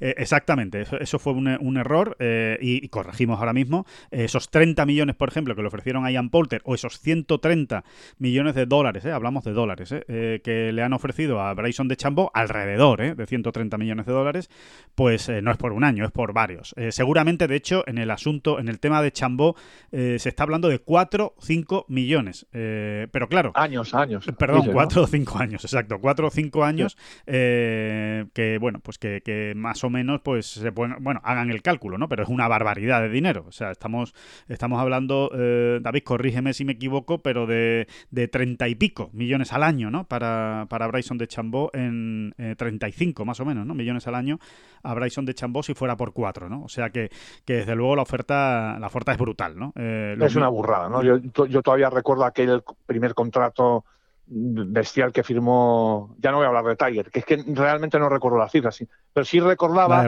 uno que firmó la de Rory, ¿no? El Rory, 125 por 5 años fueron, ¿no? Algo así, ¿no? Yo creo que sí, fueron, con Nike, ¿no? Fueron 125 por 5 años a 25 millones por año. es, lo que, es lo que yo recuerdo, eh, desde luego, ¿no? De, del, del, contrato de Roy, ¿no? Pues imagínense, ¿no? Lo que supone este contrato de, de Bryson de Chambó, ¿no? Solo por jugar. O sea, esto es por participar digamos, ¿no? Por, por, por meterte en esta, en esta liga, ¿no? De, de escuderías. Después, eh, los torneos tienen unas bolsas de premios muy grandes. ¿eh? Eh, van a ser bolsas de premios, se está hablando de unos 20 millones de dólares. Con lo cual, háganse una idea. O sea, que un jugador que le vaya más o menos bien en este circuito, pues puede ganar un auténtico pastizal. ¿no? Entonces, em, por ahí están yendo los, los tiros. ¿Cuál es el, problema, David? Lo que decíamos, ¿no? Que, quedan muchas cosas por aclarar, ¿no? queda por aclarar, pues esto, lo que hemos dicho, ¿no? Que qué medidas va a tomar el PGA Tour. Queda por aclarar qué pasa con el ranking mundial. Es que eso es fundamental en toda esta película, ¿no? ¿Qué, qué ocurre con el ranking mundial? Porque recordemos que los torneos van a ser de tres días y sin corte. Que sí, que va a haber una clasificación individual, pero de tres días, sin corte y reducidos a 60 jugadores, cerrados, es decir, sin la posibilidad de que entre nadie, Vamos a ver cómo valora eso el ranking mundial. Vamos a ver realmente eh, cuántos puntos se le dan a estos, a estos torneos, porque eso va a ser decisivo a la hora de que las grandes estrellas digan, bueno, a ver si me voy a meter en este embolado, por decirlo de alguna manera, en esta Superliga, y ahora voy a empezar a ganar menos puntos de ranking mundial, eh, y eso se va a hacer que yo me resienta en el ranking y por tanto tenga más problemas para entrar en los grandes, ¿no? Eh, entonces, eh, eh, hay, muchas hay muchas eh, nebulosas ahí que todavía quedan por disipar. Bueno, antes de nada, una puntualización, Alejandro, para, para, para, para, hacernos aún mayor idea de, de, de, las cantidades de las que estamos hablando. Rory McIlroy, y estamos hablando de Rory McIlroy, ¿no? Un jugador que no solo es un gran jugador de golf, sino todo el carisma, ¿no? Que una marca, digamos, ficha también cuando firma un contrato con este tipo de, deportistas, ¿no? eran efectivamente 100 millones por 10 años, ¿eh? O sea, por estamos hablando de que, de que en el caso de Bryson de Chambó podrían ser 3, 4, 5 años. Bueno, pues eh, cantidades superiores a las de Rory firmaba por 10 años. O sea, eh, eh, para que veamos un poco. es bestial, no es que es el doble, ¿no? Es que es el doble, sencillamente, ¿no? Exacto. O, más, o más del doble, ¿no? Sí, bueno, pues. Claro, aquí, perfecto, para, para ver exactamente la dimensión. Y después, otra de, las, de las cuestiones aquí, eh, David, que queda por, por saber es eh, a qué va a obligar a los jugadores. Eh, queda por saber, más o menos lo saben, ¿no? Pero, pero al final todo esto hay que ponerlo por escrito muy, muy claramente, ¿no? Que, es, mm, vale, yo te compro porque al final te están comprando, ¿no? Esto es como el que compra un jugador un equipo de fútbol, ¿no? O un, o un equipo de baloncesto, ¿no? yo te compro, te estoy pagando un salario porque participes en mi, en mi liga y hay que ver a qué, a qué corresponde responde todo esto, ¿no? ¿Qué cesión tienen que hacer los, los jugadores, ¿no? Por, ejemplo, se está hablando de la posibilidad de que tengan que ceder todos sus derechos de imagen, ¿no? Eso es una opción que está sobre la mesa y que podría ocurrir también, ¿no? en un momento dado, ¿no? Ya, no sé, nos iremos enterando, Exacto. pero pero pero hay que pensar, por ejemplo, lo que ocurre en la NBA, ¿no? O sea, cuando tú entras, digamos, en la selva NBA, entras con todas sus consecuencias, ¿no? Hemos visto grandes nombres de jugadores en la NBA, son deportes distintos, es verdad, ¿no? Pero para, para bueno, para hacer una, una comparación, eh, para entender un poco más en este sentido, ¿no?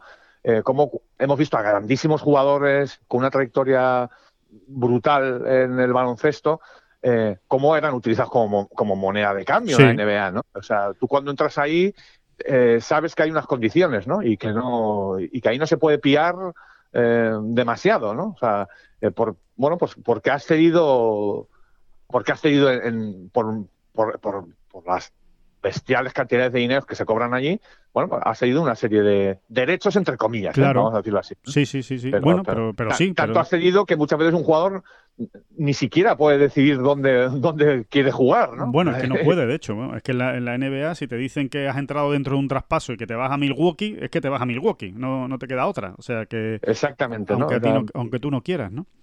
Eh, te llames como te llames, ¿no? Eh, sí, es, tremendo, ¿no? Es tremendo. Bueno, pues evidentemente nadie va a pagar esas cantidades por nada, ¿eh? O por tu cara bonita o porque juegas muy bien al golf. No, te van a exigir mucho. Eh, claro. Vamos a empezar por ahí porque tampoco conocemos ni podemos mm. al detalle, ¿no? Pero, pero ya lo puede dar todo el mundo por hecho, evidentemente, ¿no? Que, mm, qué condiciones leoninas eh, van a firmar los jugadores a cambio, claro, de, esas cantidades. Claro, porque, además hay que hacerlo rentable, David. Es que lo hemos dicho aquí también, ¿no? Es que al final este proyecto fundamentalmente tiene que ser rentable. Y para ser rentable, pues evidentemente las escuderías y la Superliga eh, de golf tiene que encontrar la manera de, garantizarse unos recursos económicos, ¿no? Y unos, y unos ingresos, ¿no? Entonces, pues claro, evidentemente si, si manejan ellos, por ejemplo, todo el tema de patrocinadores, pues será más fácil, ¿no? Que, que vayan ingresando dinero, como ocurre, por ejemplo, un equipo de la NBA, ¿no? Pero eh, Exacto. Hay, un apartado aquí, Alejandro, no tiene exactamente que ver con esto, pero sí con algo que has, de lo que has hablado hace unos minutos, que creo que va a ser decisivo y, sobre todo muy importante, sí, decisivo, vamos, básicamente. Y es, eh, me encantaría saber si realmente Greg Norman, o quien sea, ¿no? Eh, de la parte del Golf Saudí, han comenzado ya a hablar con, con los medios. Es decir, Royal Anansien, USGA, PGA de América y Augusta Nacional. Porque yo creo que ahí, eh, o sea, en, este, en este asunto, mm, va a estar buena parte de la, de la solución ah, o, buena parte del éxito, ¿no? De lo que, del éxito y de lo que ocurre, de lo que vaya a ocurrir. Claro, éxito o fracaso, del éxito o fracaso. exactamente, tú mismo, tú mismo has comentado antes, cómo realmente va a contabilizar para ranking mundial unos torneos que son de tres días, etcétera, etcétera, etcétera, ¿no? Eh, cómo realmente eh, va a comportarse o va a aportarse el ranking mundial que está que básicamente está eh, dominado por el PGA Tour y fundamentalmente el European Tour. Vale, bueno, al final aquí el problema que hay, que, del que hemos hablado siempre, es pues que los de Chambó, los Dustin Johnson, los, en fin, todos los grandes jugadores que no estén ya en, su etapa final, eh, en la etapa final de su carrera, eh, siempre van a poner esa condición. Oye, arréglamelo de los medios, ¿no? Claro, eh, claro. yo los medios lo quiero, seguir jugando. Exactamente. Y si no tengo puntos de arranque mundial o no, los suficientes, a ver qué pasa aquí. ¿no? Claro. Entonces, para mí es muy importante. yo pondría la mano en el fuego a que esas conversaciones ya llevan tiempo produciéndose. Estoy convencido de que, de que el Golf Saudí ha tenido que hablar ya, o si no lo ha hecho, lo tendrá que hacer, eh, con Royal Nansien, USGA, PGA de América y, y, Augusta Nacional. ¿Por qué? Pues porque de alguna manera también pueden encontrar un modo de, de, que puntúen. ¿Por qué? Porque a los medios no les interesa que varios de los mejores jugadores del mundo eh, no puedan asistir a sus citas. Esto es así, ¿no? Claro. Pero, pero tengo mucha curiosidad por ver cómo se comporta la USGA, cómo se comportan, ¿no? Eh, y si van a ir todos a una, si van a ir todos a una o cada uno va a negociar su, su parte de una manera particular. Eh, ¿Te refieres, por ejemplo, al, hecho de que, a ver, en el máster de Augusta, por ejemplo, eh, una de las exenciones para entrar en el máster de Augusta, aunque es invitacional, evidentemente, si el máster no quiere invitar a alguien, no lo invita, pero bueno, hay unas exenciones, ¿no? Una manera de clasificarte para el máster, y una de ellas, por ejemplo, es los 30 primeros de la FedEx Cup, es decir, todos los que juegan la final de la, de la FedEx Cup eh, del circuito americano, del PGA Tour, se meten en el bueno, pues eh, tú lo que estás hablando es a ver hasta qué punto Greg Norman está negociando con Augusta para decir, oye, que los 25 primeros del ranking de la Super League Golf entran en el Master de Augusta. Exactamente. Es una manera de verlo. Muy, muy, muy gráfica. tú, lo has dicho, ¿no? Es decir, eh, tú puedes negociar paralelamente, decir, vale, si, si me voy a estrellar contra el ranking mundial, porque realmente eh, hay, hay problemas, ¿no? Para puntuar, digamos, mis torneos. Me van a poner zancadillas, además, y tal, sí. Exactamente. Y mi nuevo formato, bueno, pues yo voy a negociar directamente con, con la raíz de todo, que son los que organizan los medios. Y digo, oye, eh, vamos a ver, a mí me interesa que mis grandes jugadores que he fichado jueguen los medios porque si no, no vienen. Y a ti te interesa que sigan viniendo, a, que sigan yendo a tus, a tus torneos, ¿no? Claro. Eh, vamos a buscar la manera. Eh, y una manera, mm, pues eso, muy, un ejemplo muy bueno es este que acabas de poner, ¿no? O sea, bueno, tú puedes negociar paralelamente, oye, eh, eh, en mi ranking particular de mi Super League, eh, pues los, como tú muy bien has dicho, ¿no? Los 30 primeros de la Race to Dubai de cada año ya están clasificados para el British Open. Bueno, pues algo así, ¿no? algo así. Algo así, sí, sí, esa es una de las opciones y, estoy de acuerdo contigo. Eso seguro que ya se ha hablado o por lo menos está sobre la mesa, ¿no? no, no sé si se habrá llegado a acuerdo, pero, pero está sobre la, sobre la mesa. Y después, otra de las grandes dudas para. A partir de ahí, a partir de ahí, casi no hace falta ni aclararlo, fíjate todo el politiqueo que va a entrar por medio, o sea, porque qué relaciones tiene la USA con el PGA Tour, el Royal Nansen, etcétera, con el European Tour, ahí hay lazos muy fuertes eh, que se han hecho a, lo largo de décadas, ¿no? Sí. Eh, o sea, que se han establecido a lo largo de décadas. Pues vamos a ver hacia dónde reman los medios, es que es muy importante, ¿eh? Sí, bueno, y, además hay otra cosa, David, ¿eh? que al final estamos hablando de, de, una empresa como Gold Saudi, que es un país, al final es Arabia Saudí la que está, la que está detrás, evidentemente, de todo este proyecto, que, que tiene un potencial económico extraordinario. O sea que si hace falta llegar a un acuerdo con Augusta o con la USGA o con el Royal Ancien y decirle, eh, mira, y si nos aceptan los 30 primeros, pues nosotros te patrocinamos el, y te ponemos no sé cuántos millones de dólares, ¿no? Encima de la mesa. claro. El asunto es que estás hablando con unas instituciones muy potentes que evidentemente el business es el business, ¿eh? o sea, el business probablemente va por encima de todo, pero que están arraigadas en, algo que va mucho más allá del dinero, ¿no? Y eso es lo que me da curiosidad, Alejandro. Claro. ¿Hasta qué punto, hacia dónde reman, no? ¿Hasta qué punto mm, eh, voy, a plantearlo con en pasiva. Eh, ¿Se puede permitir la USGA mm, la celebración del US Open sin la presencia de, yo qué sé, 10 eh, o 12 de los 20 mejores jugadores del mundo? O 8 de los 20. ¿Se lo puede permitir? Yo a, bote pronto te diría que sí. Sí, sí, sí, sí. Como poder permitírselo se lo puede permitir. O sea, que tienen el músculo y la historia, ¿no? Y, el, suficiente como para decir, eh, no te necesito, ¿no? no o sea, el, la marca US Open está por encima incluso de los jugadores. Y dices, bueno, sí, está por encima, pero ya de tantos jugadores, ¿está por encima o hay que sentarse a negociar algo, ¿no? Eh, me da mucha curiosidad. sí. Es que no, es que es un, es un aspecto fundamental fundamental para el éxito o el fracaso de, esta Superliga es eso que acabas de comentar, David. ¿Qué va a pasar eh, con los grandes? Y después, yo creo que otro de los aspectos fundamentales de esta Superliga es eh, de qué manera se van a conformar las escuderías y de qué manera se va a entrar y salir de esas escuderías. ¿Por qué? Eh, esta es la gran preocupación que tienen los jugadores ahora mismo que están negociando con la Super League es, vale, mm, yo entro en esta escudería, no estamos hablando de los más potentes, ¿eh? no estamos hablando de De Chambó, que es capitán de escudería, de Mikkelson, que va a ser capitán de escudería, e, es decir, son los que van a, organizar esos equipos, esos, no tienen ningún problema, esos son los que se llevan todo el pastizal, pero eh, jugadores que entran como segundo, como tercero, como cuarto de, de este equipo, ¿Durante cuántos años le garantizan estar en el equipo? ¿Lo pueden echar del equipo? Es decir, imagínense que, vamos a poner un ejemplo, el mismo Jordan Smith, ¿no? Del que estábamos hablando, o Tyrrell Hatton. Tyrrell Hatton. Tyrrell Hatton lo ficha Mickelson para su equipo eh, y entra en el puesto número 3, eh, Tyrrell Hatton. Eh, bueno, tiene un año malo y ahora Mickelson dice, eh, la verdad es que Hatton está siendo un lastre. yo ya no quiero seguir con tanto con Hatton. Entonces, mm, voy a sustituir a Hatton por otro por ejemplo. ¿eh? y, en qué, ¿Y en qué situación queda? Se queda Hatton. Un tipo que se ha peleado con el PGA Tour, con el European Tour, con todo el mundo. ¿Dónde juega ahora? Y un año o dos años después eh, te dejan ahí en.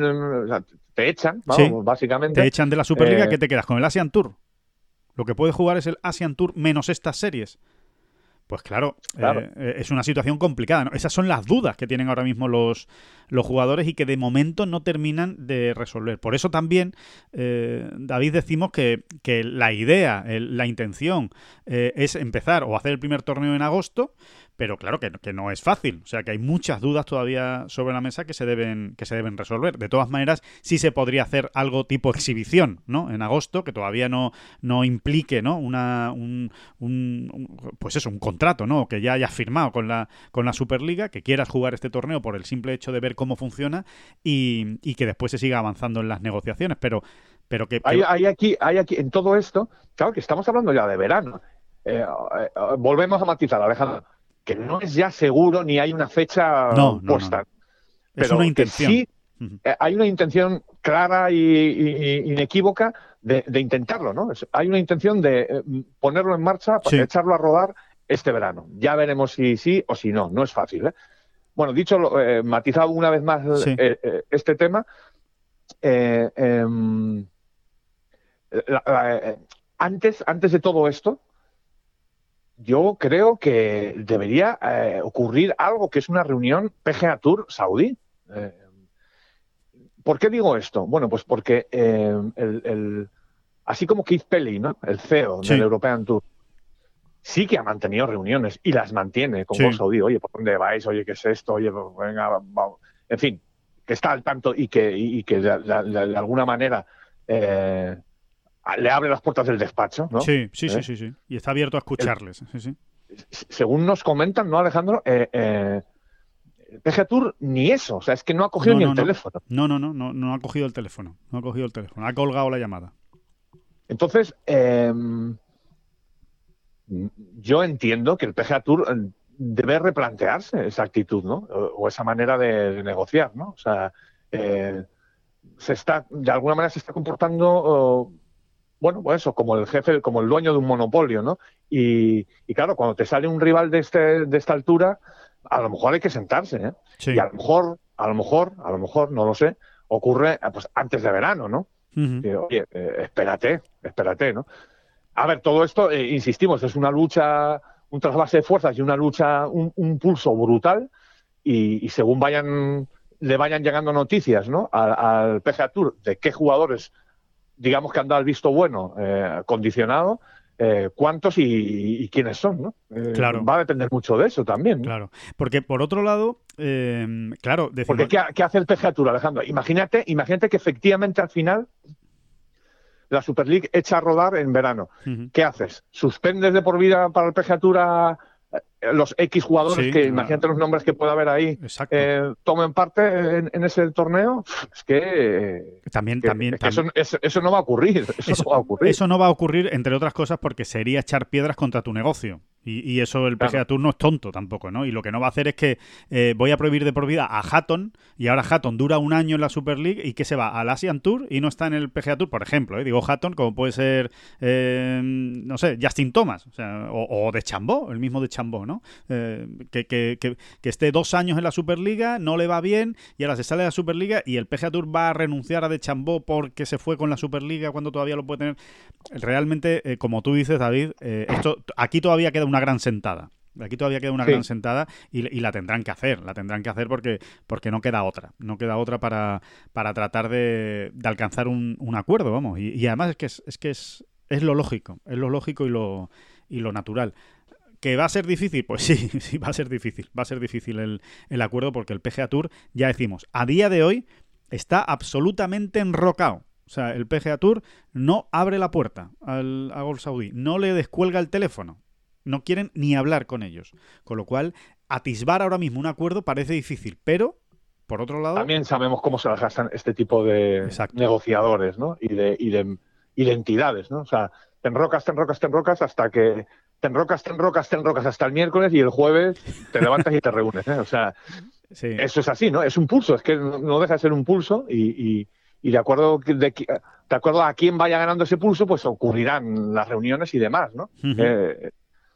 Y tiene que ser así, ¿eh? Tiene que ser así. Yo creo que sería en, beneficio del, golf de alta competición, ¿no? Exacto. Que realmente eh, consiguiesen articular entre todas, eh, entre todos, pues un, calendario mundial súper mega atractivo, ¿no? Donde realmente tenga cabida, pues eso, le hemos llamado a veces series mundiales o llámalo como te dé la gana, eh, organizada por, por, este nuevo elemento.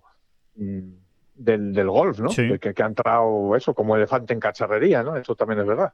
Sí, sí, ha entrado como elefante en cacharrería, pero, pero bueno, pero con mucho dinero encima de la mesa. Y, desde luego, eh, si, si, si, todos eh, intentamos mirar más allá, ¿no? Y, mirar por el bien del golf, ¿no? Se supone que deberían mirar todas estas entidades, aparte, por supuesto, por el negocio, pues eh, al final, como, como siempre hemos dicho, están condenados, condenados a, a entenderse de alguna manera. No sabemos todavía cómo, pero, pero de alguna manera, ¿no? Para, para llegar a un acuerdo. Y de alguna manera, Alejandro, yo creo que, todos, ¿eh? empezando por los jugadores, por supuesto, ¿no? Que tienen, de alguna manera, o, de todas las maneras, tienen la sartén por el mango, al final, ¿no? Eh, pero también todos los aficionados, yo creo que de alguna manera vamos a salir beneficiados de cuando, cuando se disipe toda la o cuando se cuando la tormenta pase, ¿no? Eh, porque bueno, pues porque al final esto es así, ¿no? O sea, un desembarco de, tales dimensiones solo puede ser bueno, ¿no? Realmente para el espectáculo, creo yo, ¿no? sí, sí. Eh, sí, sí, estoy totalmente de acuerdo. lo, que, lo que no nos gusta y, de ahí, de esa posición, yo desde luego no me muevo, es que los vendan muertos, tipo Westwood, ¿no? Que quizás fuimos un poco duros con él.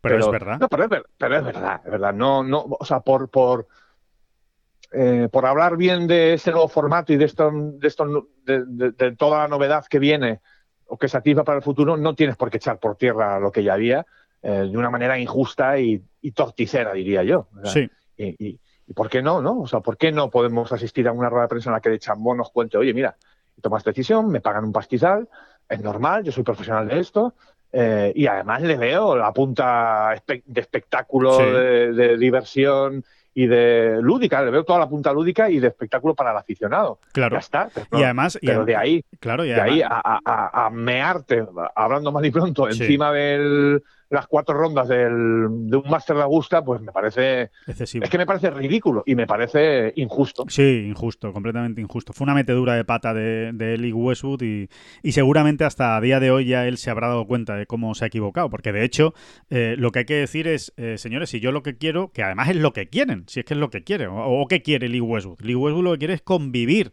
que convivan las dos, las dos, eh, las dos maneras de competir. O sea, que conviva el PGA Tour con el European Tour y con estas nuevas series eh, del, del Gol Saudí, eh, con esta nueva Superliga. no, el problema, el problema es que a lo mejor Lee Westwood ya no, le importa que convivan. Que eh, ahí es donde veo yo la injusticia y, lo torticero del asunto. como yo ya tengo 50 años, como yo ya tengo 50 años, yo en un momento dado me voy a centrar en esto otro, nuevo, que es más tranquilo, dinero asegurado a 1 de enero, no corte, tal. Exactamente, ¿no?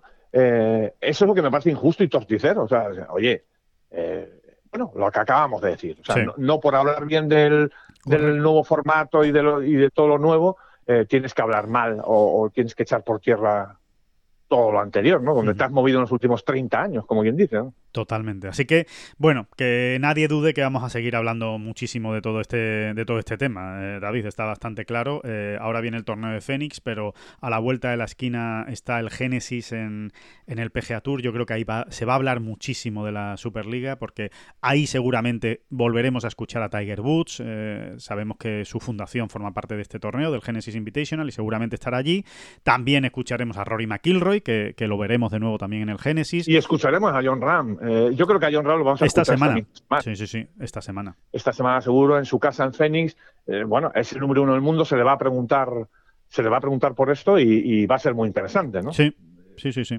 A ver qué es lo que, a ver qué es lo que tiene que decir, ¿no? Y, cómo se han eh, acercado a él y lo que y, será interesante ver cuál es su postura. él su postura hasta ahora ha sido eh, frontal contra el proyecto de la Superliga, ¿no? Eh, él, defendía a muerte el proyecto del PGA Tour, el, mantener, ¿no? El statu quo del golf mundial sin, sin la entrada de, de, la Superliga, pero oye, igual han cambiado las cosas. Eso lo vamos a ver esta, esta semana, ¿no? Eh, pero bueno, que muy interesante todo lo que se viene encima del golf mundial y, de estas intrigas, ¿no? al fin y al cabo, ¿no? Y negociaciones que, va a haber. Que se nos ha ido de las manos la bola provisional, David, que, estamos aquí con... Se nos ha alargado, pero yo creo que era muy interesante.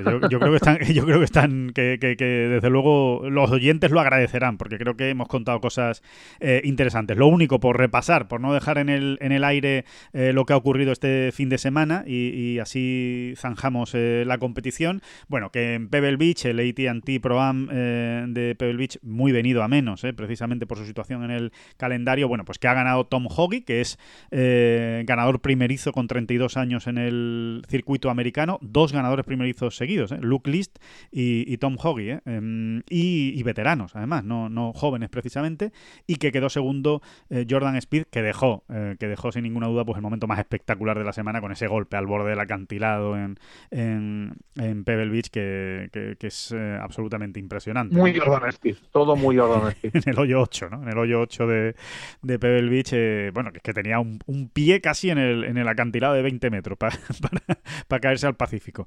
Y, después eh, no quiero dejarme atrás, porque somos muy, muy, muy, muy de Leona Maguire, pues que la irlandesa ha ganado ¿eh? su primer torneo en el LPGA Tour. Era cuestión de tiempo, todos sabíamos que iba a acabar ganando esta competidora extraordinaria. Eh, primera victoria de la historia de Irlanda, de una irlandesa en el LPGA Tour.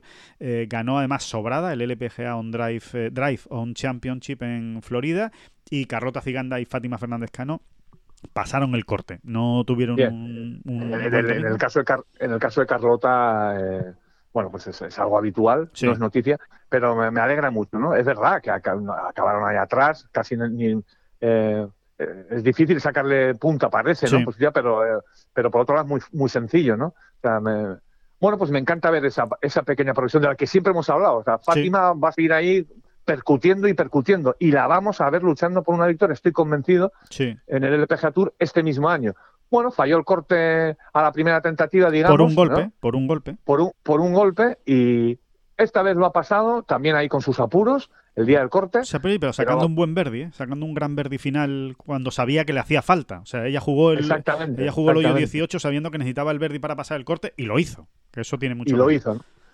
Sí, señor. Y, y, y, haya, y, haya, estado ya, ¿no? Pues, pues, pues eso. Fátima Fernández Cano, ¿no? También habría que buscar una sintonía, ¿no? A la sección Fátima Fernández Cano. Sí, eso, eso habrá que buscar algo. Bueno, ese casi que la tenemos, esa, esa sintonía. Sí, la de su hermano. La de su hermano, exacto, de la de Fercan, ¿no? Fercan, creo que era el, el, hermano de, de Fátima que, que, que, es cantautor. Así que la buscaremos, la buscaremos y, y, se, la, y se la pondremos, que, merece la pena.